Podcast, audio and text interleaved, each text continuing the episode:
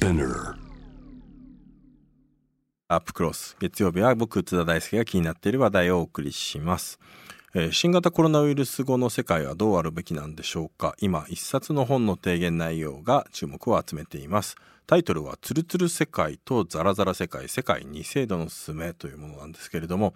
えーコロナ前から格差や貧困民主主義の危機などが問題となっていましたけれども新型コロナの経験を経て日本や世界はどのような社会を模索すべきなんでしょうか今夜は、えー、ツルツル世界とザラザラ世界の著者で一般社団法人構想日本代表の加藤秀樹さんにお話を伺います加藤さんこんばんはあ、こんばんは。よろしくお願いいたしあます。よろしくお願いします。えーまずはですね、えっと、この構想日本について改めて伺いたいんですけれども、まあ、構想日本について詳しい方、えー2009年のね、えー民主党政権になった時に注目されたあの事業仕分けというのがあると思うんですけれども、はいえー事業仕分けも、あの触れていただきつつ構想日本どんな組織なのか教えていただけると。あ、わかりました。あの、一言で言えば政策シンクタンクです。あの、シンクタンクと呼ばれる組織は日本にはたくさんあるんですけども、ほとんどがまあ、情報提供とか、あるいはまあコンサルティングをやってる会社なんですね。あの、政策を提言して、まあしかもそれを実現していこうっていうのは、あの、まあ、我々は勝手に日本に一つしかないんじゃないかと言ってますけども、あの、あまり日本にはたくさんないと思います。で、政策提言ですから、この、国の仕組み、法律、もっとこうしたらいいんじゃないかっていうことをや言っていくわけですね。で、最初は、もう構想日本始めて20年余りになりますけども、最初は学者とか若手の官僚など、そういう制度とか理論に詳しい人と議論して、え提言していってたんですが、だんだんこう、どうもこれでは不十分なんじゃないのかなと。世の中の変化が大きいですから、その少々の今の仕組みの手直しでは不十分で、もっと基本から変えないといけないんじゃないか。そういう感じで始めたのが事業仕分けなんですね。あれはまあ、いわば普通の人、日本の国民であり、ある町の住民であり、そういう普通の人のその声を行政に反映していこうという趣旨です。で、同じようなことで、あの、住民協議会ということもやってます。で、それをひっくるめて、自分ごと化会議と最近呼んでいます。それは政策だとか国の仕組み、あるいは政治、政治に参加するのは選挙だけではないんですね。そういうものを自分ごとにしてみよう。そういう場所を我々がその提供していこう。最近では、あの、松江、今、今度は東海村でもですけども、原発のことをもっと、この単に賛成反対じゃなくてですね、自分ごとにして、自分の生活から考えてみようというようなこともやっています。あの、まあ、この手応えが非常にいいんですね。あの、本当に普通の町の人なんですけども、あの、すごくいい議論をしてもらえます。ですから私は、あの、この本も、ベースにはそういう経験があって、そこから、あの、さっき津田さんおっしゃったように、資本主義の終わり、終焉だとか、あるいは民主主義の危機とか言われますけども、あんまり終わりだ、危機だと言ってもしょうがないわけで、うんむしろこういう本当に普通に生活してる堅実な人たちの声を生かしていけばですね、民主主義だってもっともっといいものにできる。資本主義、まあ資本主義は何かっていうのは定義にもよりますけども、経済だってもっといいものにできると思っています。うんこれあの加藤さんねもともとええ霞が関で官僚をやられていてでももうあのかなり若い段階からあの霞が関飛び出して、まあ、ほとんど日本にねそういった政策シンクタンクとかないような時からそういうことを立ち上げられて今に至るわけじゃないですか。あの霞が関の中ではあの実現できずに外に出なければダメだった最大の理由ってどこにあるんでしょやっぱりこの官僚というのは、あのもちろんね、いろんな人がいますから、あの、私の頃なんてのも、やっぱり志を持って国を良くしたいと思ってる人があたくさんいました。今でも、あの、いっぱいいるんだと思いますが、やっぱりこの制度を壊して違うものを作るということはできないんですね。うん、それは基本的には政治の役割で、うん、政治の枠の中で、その、まあ、具体的に言えば大臣、あるいは総理のこの指示のもとで仕組みを作っていく、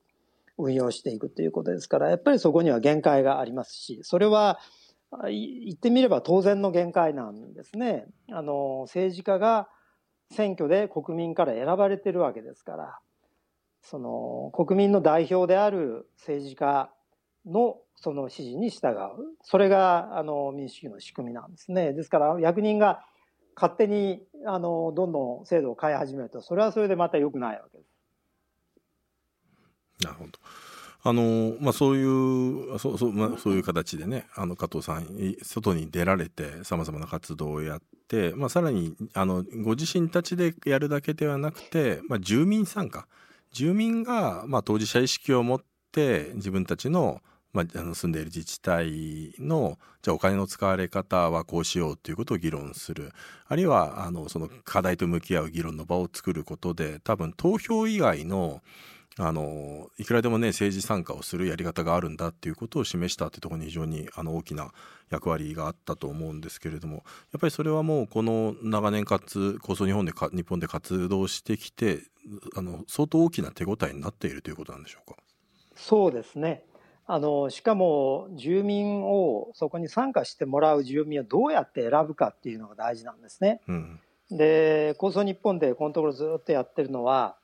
無作為ランダムに選んで、ですから、あの、この人とこの人っていうことじゃないんですね。あの、政府なり行政が、あの、まあ、民間の人の声を聞こうという時には、審議会を作ったりする。それは、この、まあ、行政が、この人、この人ということで選ぶわけですね。ですから、あるいはその公募っていう仕組みがあります。それは、どうぞ、この議論をするのに、参加したい人手を挙げてくださいっていうことで選ぶわけですけどもこれはこれでまた行政が選ぶのもやっぱり恣意的になりますしそれから公募でやろうとするとですねまああの関心のある人が集まるんですけども関心の強い人が集まるということは利害関係がある人が集まりやすいんですね。それに対してランダムに選ぶと本当にね誰が来るかわからないんです。なるほどなるほど。ところが、ところがこのランダムで選んで、例えば1000人ぐらいの人に、をランダムに選んで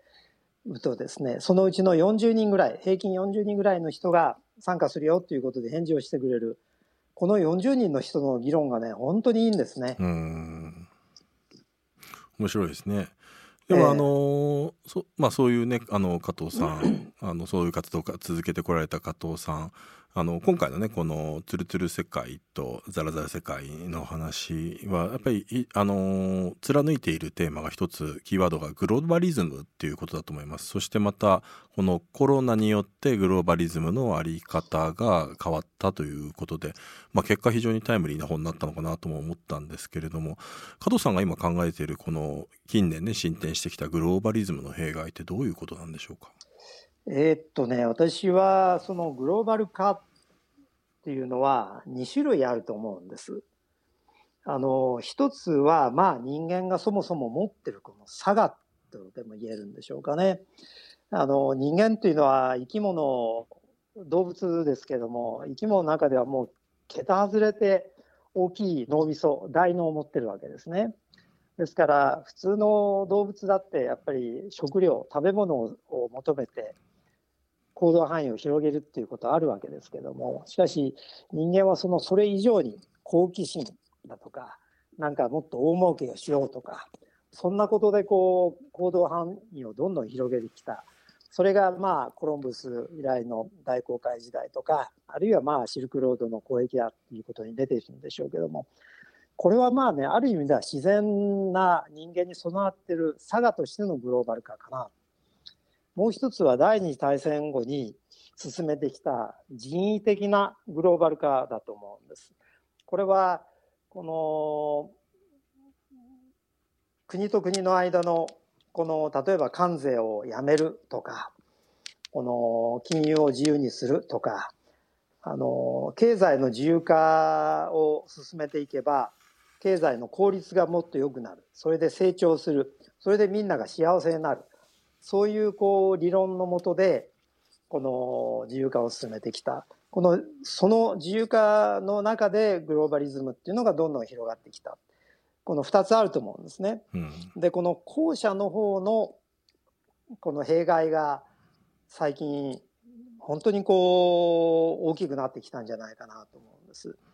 あの、日本でも経済で言えば林業に始まって、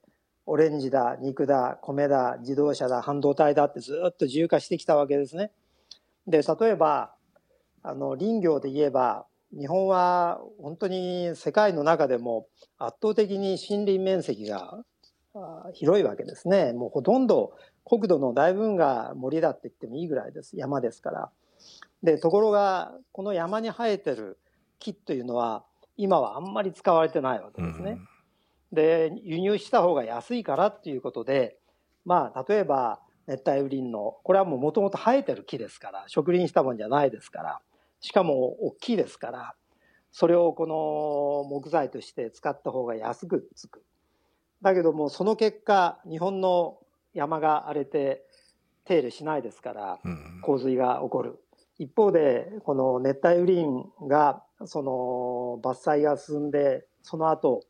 そのもう植林なんかしないとですね、そこにいたその動植物、さらには微生物までがもう全部こう、絶滅する、多様性が失われる、さらには砂漠化が進む、温暖化の理由になる、というような、まあ、マイナスがあるわけですね。まあ、もともとそういうのがある上に、最近ではその自由化、グローバル化が進んでいくと、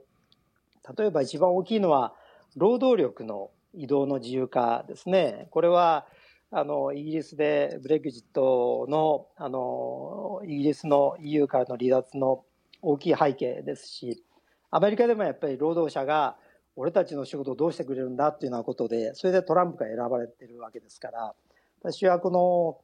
まあ、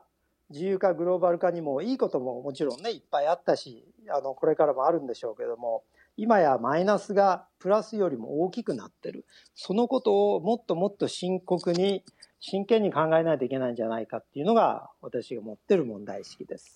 このまさにね今のお話がこの本のねタイトルに入っているこの「ツルツル世界」と「ザラザラ世界」っていうことにつながってくると思うんですけどちょっとそれぞれツルツル世界とザラザラ世界解説いただけると。はいあのツルツル世界っていうのは今我々が住んでる世界のことを言ってるわけです。で例えて言えばですねツルツル世界っていうのは高速道路だと思っていただければいいのかなでザラザラ世界っていうのは田舎の道だと高速道路っていうのはまあさっきの経済効率だとか経済成長っていう目的目標目的地にとにかく早く行こうと周りの景色なんてのはまああのどっちでもいいんでとにかくその目標を定めてそこに効率よく行こうこれがツルツルですねで先ほどの自由化グローバル化とセットでこのツルツルが進んできた。一方で、このザラザラって田舎道で、日々の暮らしをもっと大事にしよう。働いたり、あるいはまあ休んだり、そういうことを含めて、この、大事にして、ゆっくり歩けば、いろいろ発見も出会いも楽しみもあるんじゃないか。そっちの方がより人間的なんじゃないか。で、そういうザラザラ、我々が効率化の過程で捨ててきたザラザラ、あるいはデコボコ、そういうものをちょっと取り戻さしませんかっていう、あの、まあ、例えて言えばそういう趣旨です。なるほど。加藤さん、このツルツル世界と、まさにザラザラ世界に、まあ、前のようにですね、ある程度経済水準はツルツル下がるけれども人間関係の濃い社会に、まあ、戻ろうという、ある種、まあ、ノスタルジックな主張ではなくて、むしろそのツルツルとザラザラを併存させることの重要性というのを説いてます。これどういうことなんでしょうか？あの昔は良かったと言っても仕方ないですしね我々これだけあの豊かで便利な時代に住んでてそれはそれで大変ありがたいことだと思うんですただやっぱり世の中にはいろんな人がいますで誰が偉いどっちがどうだっていうことじゃなくて本当にいろんな人がいるわけですよねですからツルツルに会った人もいればザラザラにあった人もいる。ツルツルに合わない人もいる。ですから、本当にこう偏差値が高くて、頭が良くて、野心もあって、今の経済の中で、この、それこそスティーブ・ジョブズのような成功者になりたい、お金を儲けたいっていうような人は、それはそれで大いにやればいい。その技術で、そのみんながこの利益を売ることもあるわけですね。ところが、あの、やっぱりそういう人がお金も持って技術を持ってますから、そういう人ばっかりが、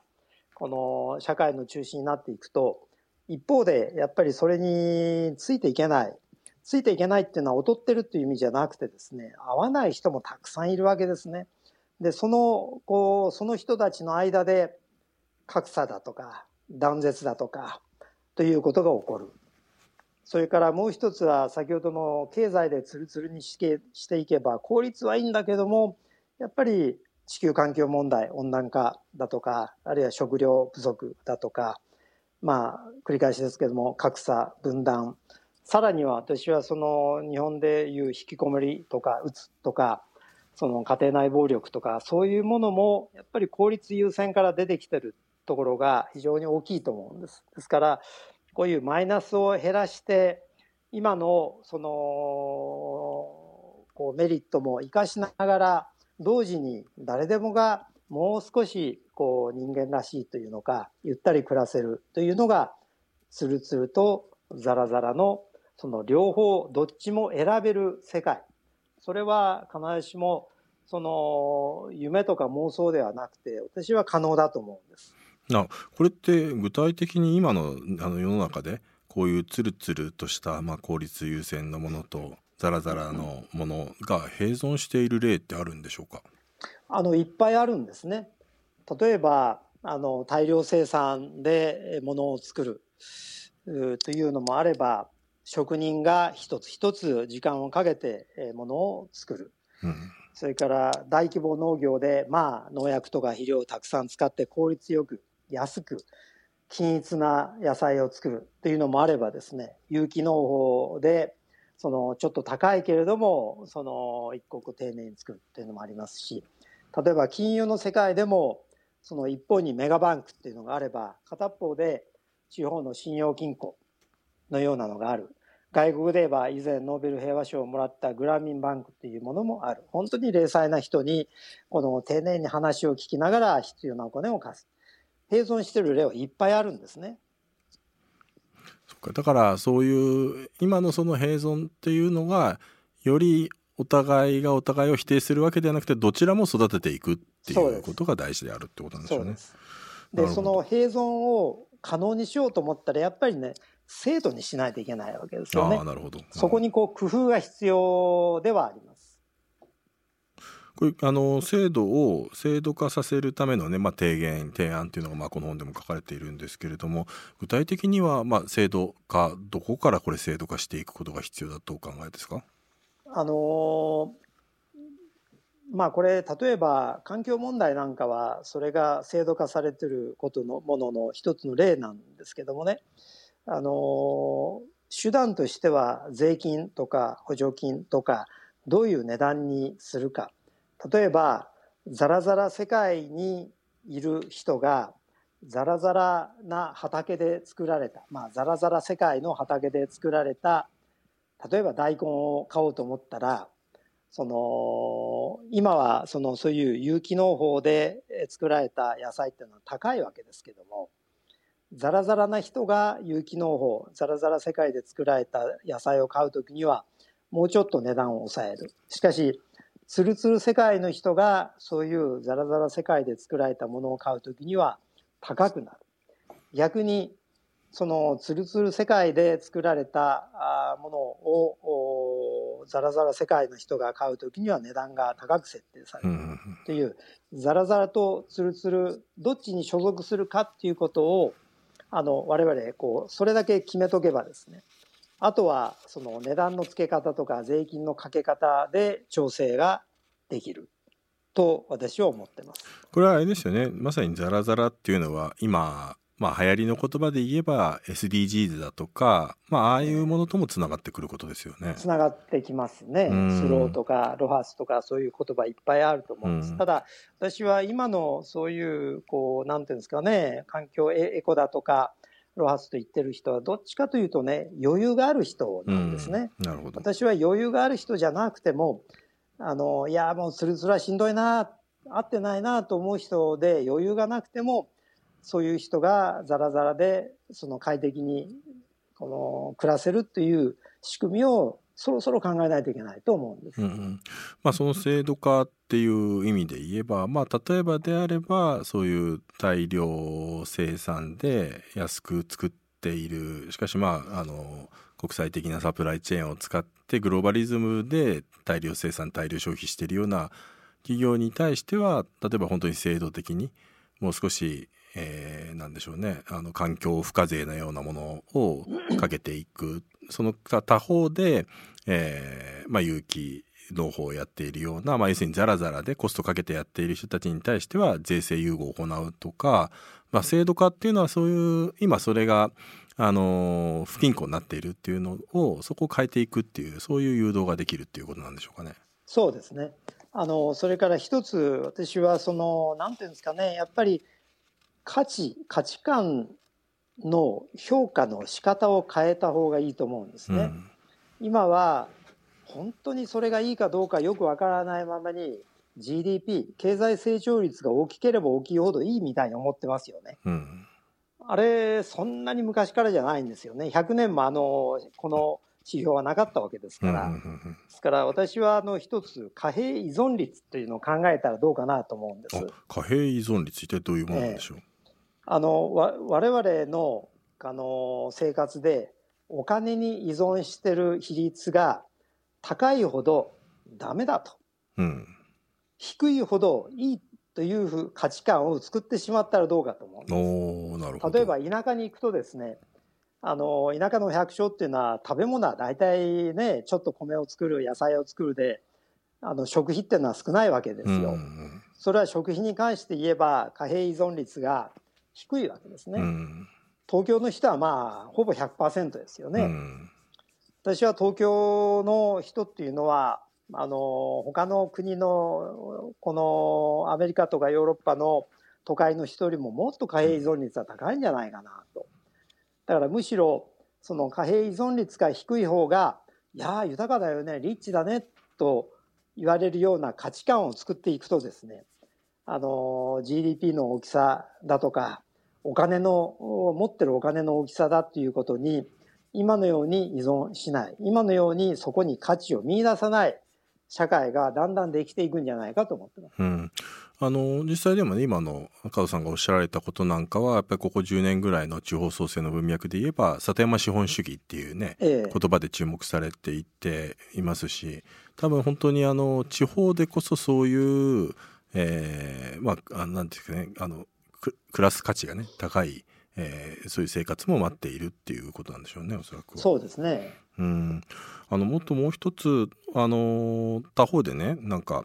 あの加藤さんのお話僕もすごい共感する一方で例えばじゃあそういう個人のねあまり生産の量という意味での生産力がないようなザラザラした世界でしかしいいものを作るみたいな人を制度的に優遇していこうというとなんかその聞こえ方で言うとそれって共産主義とか社会主義と何が違うんだろうなんていうふうにちょっと思った部分もあったんですけどもこれの何か違いというのはどういうふうに考えればいいんでしょうか？あのむしろ逆ですよね、うん、共産主義っていうのは中央集権的に一部の官僚がその計画経済であの今年は例えばこのね米をいくら作ろう野菜をいくら作ろう鉄をいくら作ろうという決めてそれを割り振っていくわけですよね。うん、あの逆にこのザラザラっていうのはもっともっとこう地方分散で経済も生活もお金も物もグローバルよりももっともっとローカルに回していこうということです。あつまりそうかだからもう地方分権地方分権の流れで言うとやっぱ政治と経済が言うんですの話が当然注目されるんですけど政治と経済に加えて、まあ、生活のさまざまなものがえー、自治権というかあの自律的になることによってざらざらとした価値が上がっていくというそういう話なんでしょうね。ええ、まあそこがね最最初に言ったその自分ごとっていういろんなものを自分ごとにしていけば自分自分の周りのことを大事にしていく。そういうことにつながると思うんですね。うん。これでもなんかそういう加藤さんがねさっきおっしゃったようにでもどこからどこまでをじゃあここはあのここからちゃんとお金を取ってここかここどこからどこまでのこの人たちをちゃんと助かるようにしようっていうのを決める価値観そのものが、まあ、政治家がいろいろまさに総合的俯瞰的にね判断して決めなきゃいけないと思うんですけど今の日本の政治を見ているととてもなんかそんなようにはなってないようにも見えてしまうんですよね。いやなってないですねあの、うん、日本だけじゃなくてアメリカもヨーロッパもなってないんだと思うんです。うん、ですから今までのようにアメリカであればリベラルかリバタリアンかあるいは大きい政府か小さい政府かっていうそういう対立軸じゃなくてこの まさにツルツルかザラザラかというようなそれが私は21世紀の政治のある種の対立軸そういう選択肢でやる時代になってくるんじゃないのかな。私はですから経済も政治もそうやってこう全部丸ごとで考えないと経済だけとか民主主義だけとか考えてたんでは解決は出てこないんじゃないかと思いますね。左派右派の対立ではなくて、まあ、持続可能かあるいは経済効率かっていうそういう大きな対立になっていくってことなんですね。まさにそうですね。えー、うん僕この本なんですごく面白いなと思ったのが後半の方であのむしろこのあの AI をすごく肯定的に語られてるじゃないですか。えー、あのでも AI ってまさになんか効率の突き詰めたらこれが似たというかまさにツルツルのようなものなのかなと思ったんですけどむしろこのザラザラの価値を上げるものとして AI の価値をあの論じてらっしゃいますこれどうしてなんでしょうか？あの AI はそのいろいろどっかで人間を超えるということを言われてますけど私も専門家と話してて人間を超えることはありえないと思うんです。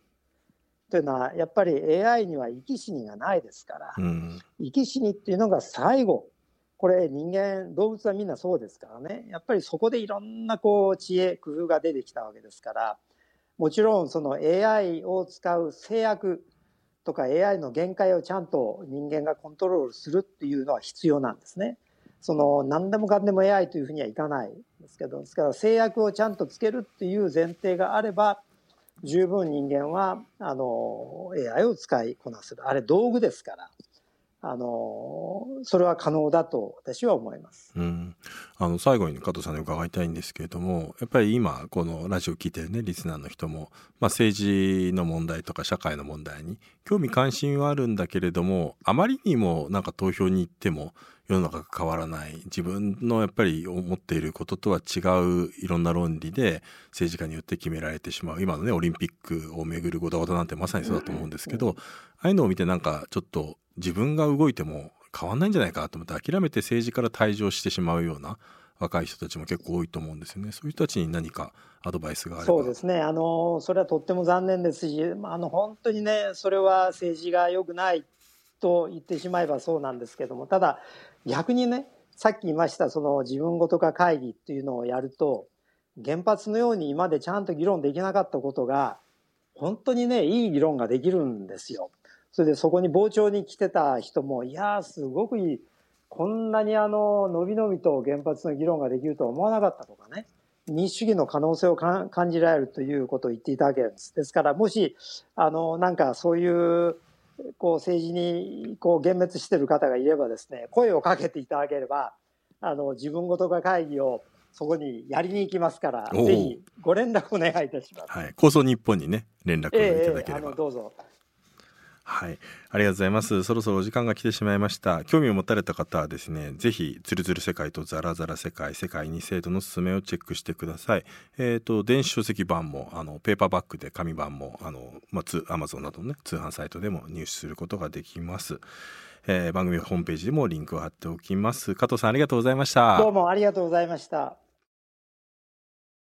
はい、えー、2月15日月曜日の編集後期です。えー、今日はですね、まあ、加藤秀樹さんですねあの加藤さんもともと大蔵官僚でですねまあなんかそのまま行っても多分ずっと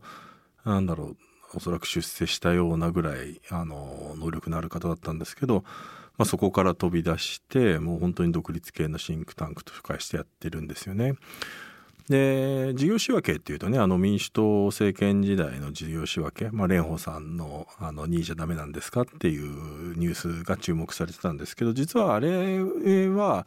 あくまで実は地方自治体でずっとやってた仕組みをえー、初めてあの時には民主党政権ではやったんですよね。ずっと地道に活動していてだから民主党政権が終わっても構想日本がやってる事業仕分けってずっとやっていて実は僕もですね仕分け人っていうのをやったことがあるんですよ何度か。静岡市とか銚子市とかそういうところに行って、えー、そうすると本当にやり方は同じで、えー、この税金の使い方はどうなんでしょう無駄でしょうか無駄じゃないでしょうかみたいなことを、まあ、いろいろそれぞれの立場から指摘をしていく。で僕がやったタイプっていうのはでもしかもあの事業仕分けもいろんなタイプがあってあの政権の時には仕分け人が結論を出していたんですけれども、えっと、そういうタイプのものがあればそうではなくて住民が結論出すとこもあるんですよ。我々仕分け人っていうのはなんか議論の司会役みたいなもんでいろいろ議論して、まあ、仕分け人としてはこうですけれども実際にここの施設をなくすかどうかは皆さん住民が投票で決めてくださいみたいな、まあ、ランダムで選ばれた人たちが来てそれで参加するんですけどで大体まあ一致するんですよね大体まあ一日にもういろんな案件をやってそれこそまあ何個もやって、えー、1, 1時間ぐらいで議論をしてでそれを見てもらってて住民の人に投票してもらうんですけど大体僕らが仕分け人が出す結論と住民のあの結論ってほぼ一致するんですけどでもやっぱりたまにずれるんですよね。いやどう考えてもなんかここの施設いらないでしょ必要ないでしょうみたいな税金の無駄でしょうみたいな話をしてるけれどもでもそこのおじいさんの人が職を失ってしまうのはかわいそうだからみたいな理由で結構それでですね残ったりええー、みたいなこともあったりもしてでもそういうのも含めてまあ面白いんですよね。で実際参加してる人はすごくみんな生き生きと本当にあのたまたまね選ばれたからっていうんで切った人がもう最後にはすごくその地方自治とか自分たちのことに対してあの関心を持つのをそういう姿を見ているとやっぱり我々仕分け人と言われてる人間がやるのもすごく真剣に向き合わなきゃいけないし、まあ、あの仕組み自体はね本当に実際にまあいろんな自治体でやられてますけどどんどんどんどん、ね、広まればいいんじゃないかなとも思いますし、まあ、そういううん本当に民主主義というのがどういうふうに、ね、成り立っているのかっていうことをよく知っている加藤さんだからこそ見えてる世界がたくさんあるんだなと思って。それがやっぱりあの左右のとかイデオロギーの対立ではなくて持続可能か経済効率かっていう、まあ、そういう二項対立になっていくっていうのは非常に分かりやすかったんだと思います。だからそういう観点から今のね日本の政治地図を見ていくとじゃあ我々が今後応援していくべき政治家っていうのはどこなんだろうっていうねそういうのが見えてくる部分もあると思うのでまああの非常にあの面白い本ですのでぜひですね Kindle のアンリミテッドに入ってたら無料で読めますのでぜひですね皆さんチェックしていただければなと思います。はいということでまた来週。